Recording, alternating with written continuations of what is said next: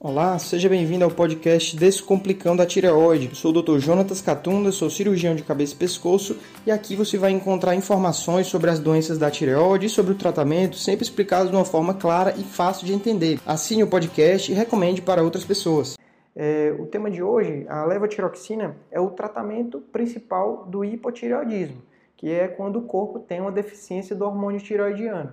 E ele pode acontecer em dois cenários. Quando a pessoa tem a tireoidite de Hashimoto, é uma doença autoimune em que o corpo produz anticorpos contra a tireoide, e aí a tireoide vai, de, vai perdendo a capacidade de produzir o hormônio, e a pessoa pode descobrir em algum estágio, às vezes descobre antes de ter o hipotireoidismo, às vezes descobre quando está com hipotireoidismo subclínico, quando já tem alteração do TSH, mas o T4 ainda está normal, ou descobre quando já está com os sintomas do hipotireoidismo mesmo, já está com TSH bem elevado. A pessoa pode descobrir em todos esses estágios ou até descobrir quando está com hipertireoidismo. A tireoidite de Hashimoto também pode causar o hiper. Tem hormônios demais, porque a tireoide está tão inflamada, está tá se destruindo, né? acaba produzindo muitos, muitos hormônios e aí depois a pessoa entra no hipotireoidismo. E a outra causa é a tireoidectomia. Tireoidectomia total sempre causa hipotireoidismo, é iatrogênico. É, a pessoa retirou a tireoide, a tireoide não está mais produzindo hormônio, porque ela foi removida, então a pessoa vai precisar tomar o comprimido. E quem faz a cirurgia parcial, cerca de 20% dos pacientes vai ter que tomar a medicação, porque o lado que sobrou não consegue suprir a necessidade do corpo. Deixa eu só dar um pause aqui. Quem está me assistindo ao vivo, pessoal, se tiver qualquer problema com o áudio, com o vídeo, por favor me avisem, tá certo? Que para mim aqui está parecendo que está tudo ok. Então, continuando.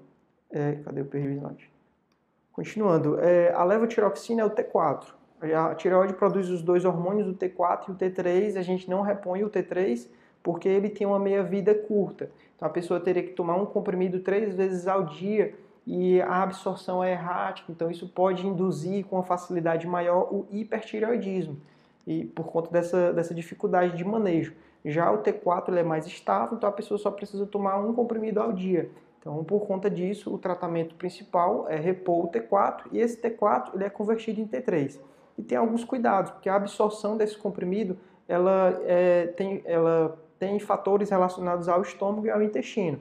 A pessoa precisa tomar um comprimido pela manhã em jejum, em geral 30 minutos antes de se alimentar apenas com água. Por quê? Porque o estômago precisa estar vazio para que o comprimido seja absorvido na sua totalidade.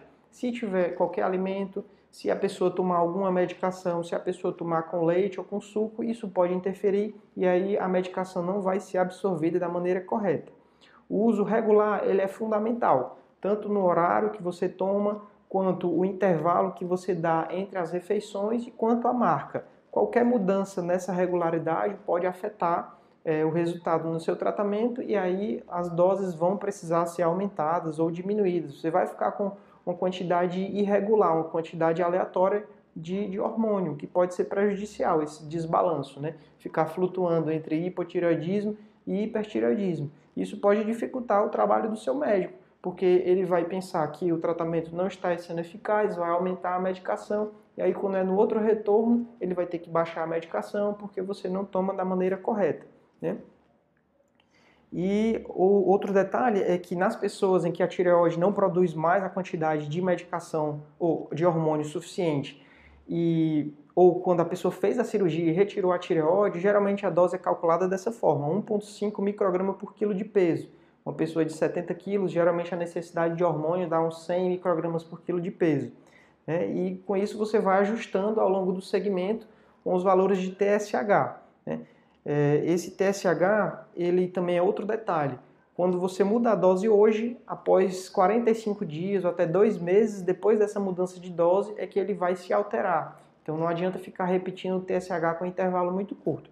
E na hora de coletar o exame de sangue, a pessoa não pode tomar o comprimido no dia. Né? Você vai para o laboratório em jejum, sem tomar a medicação, só toma depois de coletar. Certo? E o, o que eu vou mostrar hoje é sobre esse estudo aqui, que é um estudo muito bom é um artigo de revisão publicado por um grupo, um grupo de endocrinologistas italianos, né, que eles trouxeram é, é, várias informações úteis sobre a mal absorção, mas eles já começam falando no artigo que o principal problema é a não aderência do paciente ao tratamento. é o fator principal. Se o paciente não adere ao tratamento e o pior, esconde isso do seu médico, por exemplo, o paciente esquece de tomar o comprimido várias vezes ao dia, ou o paciente toma no horário depois do café da manhã, um dia, depois toma antes do café da manhã, fica alternando é, o horário de tomada, isso é prejudicial porque a gente perde o controle de como a medicação realmente está sendo tomada. Né? É o que ele chama de pseudo-malabsorção. Na verdade, não está acontecendo malabsorção do comprimido. O comprimido está sendo, é, não está sendo tomado. Né? O paciente ele precisa entender que é uma doença crônica, que não tem cura, que tem tratamento, e o tratamento é repor a medicação, repor o hormônio, né? fazer atividade física. O paciente precisa entender isso, né? faz parte da vida ter doenças. Né? É, quanto às marcas, é interessante esse, esse quadro que eles trouxeram, que assim, é, lá no, na Itália eles têm essas 11 marcas de, de levotiroxina e vocês podem perceber que cada coluna, aqui 1, 2, 3, 4, é uma marca diferente. E cada linha são as substâncias que compõem esse comprimido. Então, apesar de ser a mesma substância, a levotiroxina, cada uma dessas marcas tem uma quantidade diferente de substâncias. Com isso, se você ficar trocando de marca, pode ser que a absorção seja alterada. O ideal é que você fique numa marca até estabilizar a dose e aí, por exemplo, se você quer mudar para o genérico, você faça após a sua dose estiver bem ajustada, e aí quando fizer isso, com o consentimento do seu médico, você vai ajustar a dose dessa nova marca, né? Porque cada marca pode ser que os 100 microgramas de uma marca não seja os 100 microgramas da outra marca, bom? Não pode ficar mudando aleatoriamente, pois isso pode dificultar novamente o trabalho do seu médico, né? É, Outros fatores que, se a pessoa toma tudo regular, faz tudo direitinho e há necessidade de ficar aumentando a dose da levotiroxina, é, é justamente são esses casos que o artigo detalha bem, que eu não trouxe tantos detalhes aqui, né, para não ficar muito extenso. Mas ele fala que os fatores psicológicos, nutricionais, farmacológicos, patológicos, tudo isso pode afetar a absorção e pode é, ter essa necessidade né, de aumentar a dose. Um dos exemplos é medicações o omeprazol, o pantoprazol, os medicamentos que são inibidores de bomba de prótons, que diminuem a acidez do estômago, eles afetam diretamente o tratamento do, do, do, do hipotireoidismo, pois eles inibem, eles dificultam a absorção do comprimido. O ideal é que a pessoa não tome os dois pela manhã. Se vai tomar, toma em horários diferentes. Ou toma só a levotiroxina de manhã e toma o pantoprazol no fim da tarde em jejum, ou o contrário, toma o pantoprazol ou omeprazol pela manhã em jejum e deixa para tomar a levotiroxina uma hora depois do jantar, antes de dormir, quando já tiver com o estômago vazio. É, existe essa variação, né? E o ideal é o quê? É que a pessoa nem precise tomar omeprazol, tome só a levotiroxina. E o cálcio também pode afetar a biodisponibilidade e afetar as doses que você toma da levotiroxina. Né? Aqui ele traz um quadro de tudo que pode afetar a absorção desse comprimido. Eu mostrei aqui a quantidade de medicamentos, né, como carbonato de cálcio, omeprazol e alimentos como leite, fruta, o mamão. O mamão ele tem uma série de proteínas que são proteolíticas, são enzimas, então elas podem afetar o comprimido e diminuir a sua absorção. Café, medicamentos como beta-bloqueadores para pressão alta, antidepressivos tricíclicos, tudo isso pode afetar a absorção. Mas sempre lembrando que o principal é descartar que a pessoa realmente está tomando ou não a medicação. Né? E algumas doenças. Doenças do estômago, como intolerância à lactose, doença celíaca, parasitose intestinal, a pessoa que faz muitos anos sem tratar a parte de, dos vermes, né? Isso pode afetar a absorção né? e alterações na motilidade. E do estômago, gastrite, infecção pelo H. pylori, atrofia gástrica, também alterações na motilidade do estômago, além de cirurgias feitas no estômago, como é, cirurgia bariátrica, cirurgias é, de vesícula, de pâncreas, podem mexer com a absorção desse comprimido. Mas na maioria dos pacientes, é, esse quadro resume bem.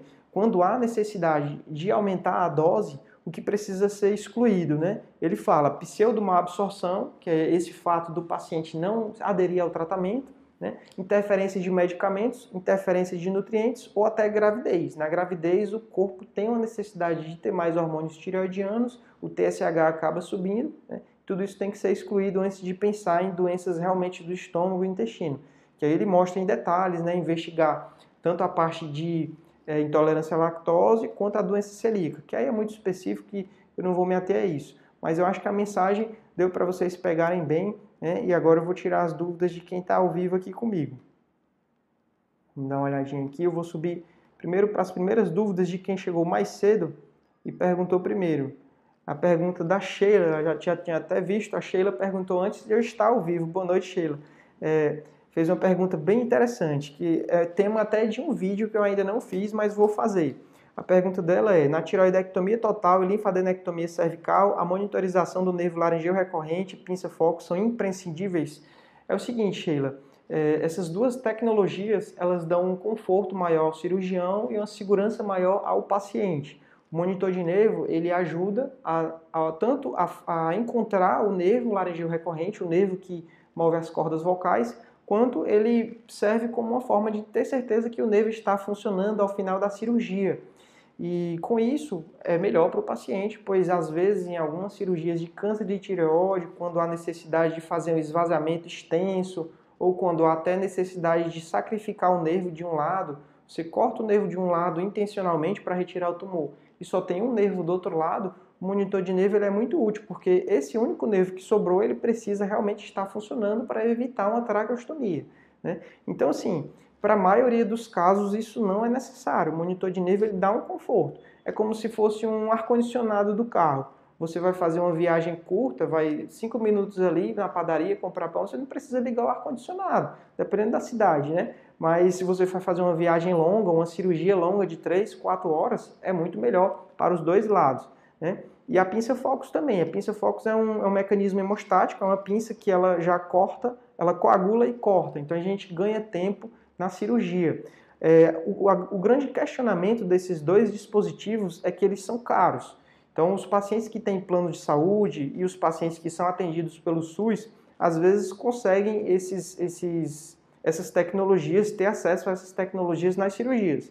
Quando a disponibilidade para todo mundo, ótimo, a gente pode fazer em todas as cirurgias, mas quando essa tecnologia é escassa por conta do preço e não é disponível para todo mundo, o ideal é usar apenas nos casos em que há real benefício, não usar em todos os casos, né? Essa seria a analogia do ar-condicionado. Você não vai ligar ar-condicionado direto apenas nos casos em que realmente é necessário. Né? À medida que a tecnologia vai ficando mais acessível e mais barata, o que vai acontecer é que a gente vai usar para todo mundo. Mas enquanto ela ainda é cara, não há necessidade em todos os casos. Né? Existem indicações específicas para cada uma dessas, dessas duas tecnologias. Tá certo? procurar aqui mais algumas perguntas interessantes. Essa pergunta cabe um vídeo só para ela, que eu ainda vou fazer.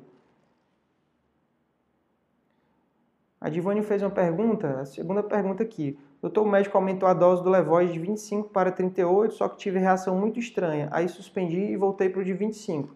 É um pouco do que eu falei no vídeo de hoje. Né? Às vezes há necessidade do médico aumentar a dose da medicação porque o paciente não está aderindo tão bem ao tratamento, ou existe alguma absorção, algo afetando a absorção do comprimido, às vezes o horário que a pessoa está tomando muito próximo da alimentação, ou está tomando junto com alguma medicação, isso pode afetar a absorção e a necessidade de aumentar a dose, quando às vezes a pessoa muda a dose, acaba não tendo aquele mesmo efeito e tem que diminuir a dose porque teve hipertireoidismo, né? Às vezes o efeito colateral é exatamente esse. Você estava em, em eutireoidismo ou em hipotireoidismo e a dose mais alta fez você ir para mais do que precisava, certo?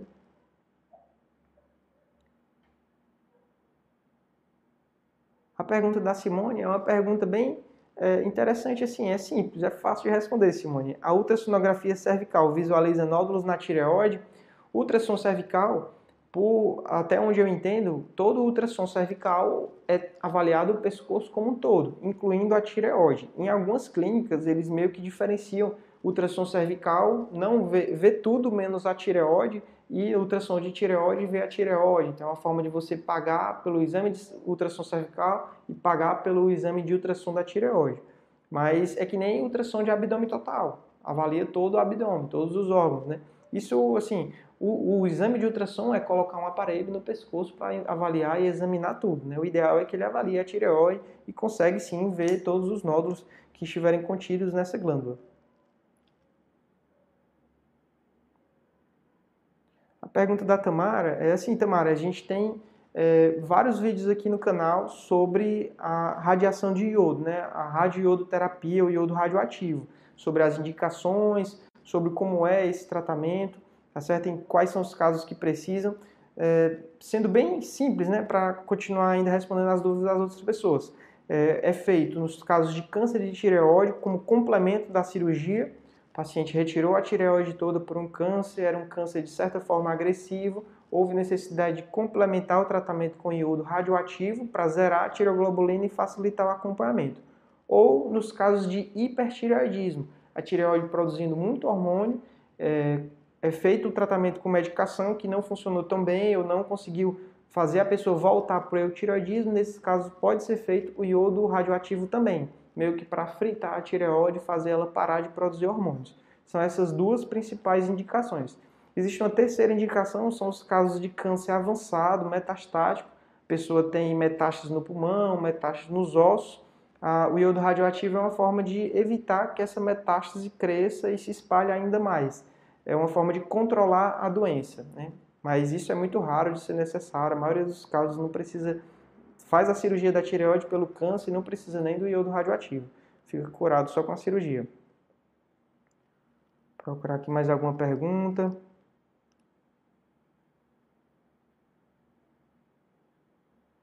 Pergunta da Vanessa é bem interessante, pois é o dia a dia. Né? É, doutor, estava sentindo muito cansaço, sono e sensibilidade ao frio fiz o TSH e deu 7,5, quer dizer, o normal é até 4,3, né, deu um pouco alto.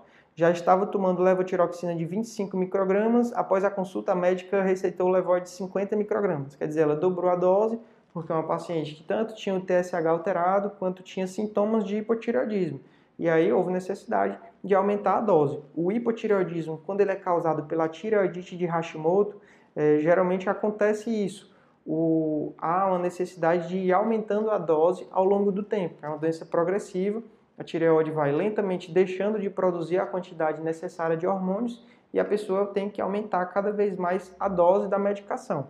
É uma doença autoimune, então ninguém conhece tão bem a causa, por que dela aparecer. É, a gente sabe que hábitos saudáveis de vida, como atividade física, alimentação balanceada, bem equilibrada, é, uma vida sem estresse, uma vida onde a pessoa bebe muita água, não tem dorme bem, todos esses hábitos ajudam a manter o sistema imune funcionando bem e evitam que a doença progrida muito rápido. Né?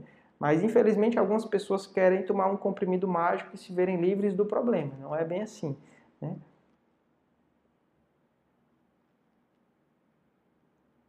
Eliane fez uma pergunta que tem total relação com o tema de hoje. Boa noite. Tem alguma diferença do Puran T4 para o Eutirox? É, todas essas duas marcas, o Puran T4 e o Eutirox, são marcas muito boas de levotiroxina, em que cada um é fabricada de um modelo diferente, cada comprimido tem um aspecto diferente. Ambas têm a mesma dose, né? vamos dizer que for de 100 microgramas, ambas têm a mesma dose, vão ter preços diferentes e assim, todas funcionam do mesmo jeito. Só que quando você muda de uma para outra, a absorção de um comprimido pode ser diferente do outro comprimido, da outra marca. Então, o ideal é que essa mudança seja acompanhada pelo médico para que, quando você mudar de uma marca para outra, é, seja detectado nos exames né, em que houve uma alteração e que se ajuste a dose né, depois da mudança, para mais ou para menos. Tá certo? Mas ambas são muito boas, inclusive os genéricos. Todos esses medicamentos são muito bons. Né? A diferença principal vai ser o preço, né? mas o que você não pode é ficar mudando de uma para outra. A Vanessa fez uma resposta aqui, né? É, continuando a, pergunta que eu já tinha respondido há um pouco tempo, né? Resultado após dois meses tomando levotiroxina de 50, o TSH foi de 3,5, porém os sintomas continuam. É assim, o TSH da Vanessa que era 7,5, baixou para 3,5, dentro do normal, mas ela continua sentindo sintomas. Às vezes, os sintomas podem ainda ser de hipotireoidismo, algumas pessoas não se dão bem com esse TSH de 3,5, precisa, precisa baixar ainda mais para 2, 1,5, um valor mais baixo de TSH. Porém, às vezes a causa dos sintomas pode não ser do hipotireoidismo. Tem uma pesquisa que eu já comentei aqui no canal, que eles fizeram pesquisas com pessoas normais milhares de pessoas e viram que 20% das pessoas não têm hipotireoidismo, mas têm sintomas semelhantes ao de hipotireoidismo. Às vezes a causa pode ser ansiedade, sedentarismo, excesso de estresse, sono irregular e não tem como é, é, medicação nenhuma dar jeito nisso, né? Não é o remédio da tireoide que vai resolver, pois a causa pode não ser da tireoide, tá certo? Os exames é, da parte hormonal da tireoide são exames bem sensíveis. Então, se o TSH está normal, pode ser que o problema seja outro. Tá certo, Vanessa? A última pergunta eu vou responder aqui. A Eliane, doutor, é normal quem tem hipotireoidismo dormir e ter dificuldades para acordar? Assim, o hipotireoidismo, quando ele não está controlado, quando a pessoa, antes de descobrir, por exemplo, ela não tomava medicação, estava lá com TSH de 12, 14, 20, estava bem sintomática, pode ter uma dificuldade de, de dormir realmente, ou de acordar, né? A pessoa fica com uma falta de energia, fica indisposta, fica muito sonolenta, fica às vezes com retenção de líquido, e isso pode ser relacionado sim ao hipotireoidismo. Mas depois que faz o tratamento e normaliza, não há motivo para ter todos esses, esses sintomas, né? Tá certo? Então, pessoal, eu vou interromper por aqui. E esse foi mais um episódio do podcast. Se você gostou, não esqueça de se inscrever no podcast, pois muitas pessoas escutam o podcast, mas não assinam. É, assine para você sempre receber as notificações de quando surgir um novo episódio. É isso aí, até o próximo.